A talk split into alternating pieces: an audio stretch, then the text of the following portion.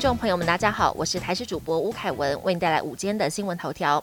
自从三零三全台大停电之后，全台各地又不时传出因台电设备故障导致的停电通报。台南市十二号晚间多区出现路灯不亮，让市长黄伟哲也不禁喊话，请台电管理阶层加油一点好吗？结果十三号北部跟中部又发生部分地区停电的消息，双北都有上千用户无预警无电可用。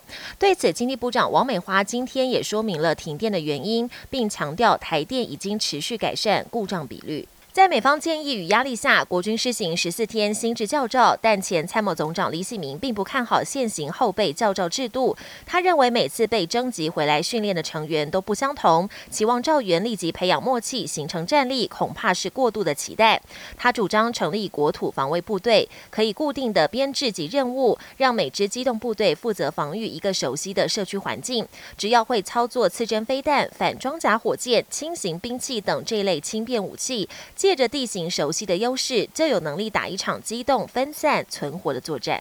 台铁票价二十六年未涨，被认为亏损连连，台铁体质不佳的主因。交通部多次提出调整方案，遭打回票。此次公司化被指是调整票价最佳时间点。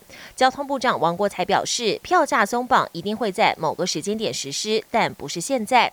台铁要先提升品质，需先做到准点与可靠，才有底气说服乘客掏更多钱。未来台铁票价长途可趋近高铁票价，短途朝缩小与捷运差。据努力。国际焦点：俄国挥军入侵乌克兰至今快要三个星期，俄军持续朝乌克兰首都基辅进逼。乌克兰总统泽伦斯基十三号现身基辅街头，到一家军医院探视受伤官兵。而基辅随时可能遭俄军围城的同时，和平似乎也露出一线曙光。乌俄最新一轮谈判将在今天稍晚登场，包括美、俄、乌等三方对于前景都保持正面乐观的看法。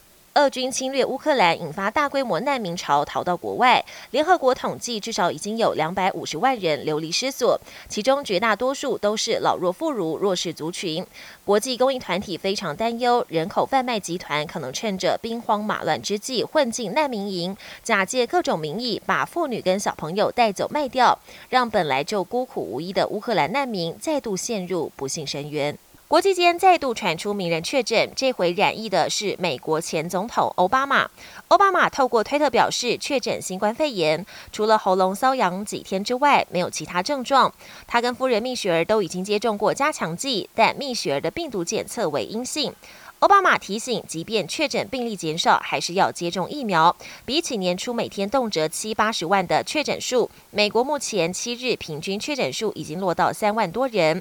美国 CDC 这个月也放宽了防疫措施，全美多数地区都已经不再强制佩戴口罩。本节新闻由台视新闻制作，感谢您的收听。更多内容请锁定台视各节新闻与台视新闻 YouTube 频道。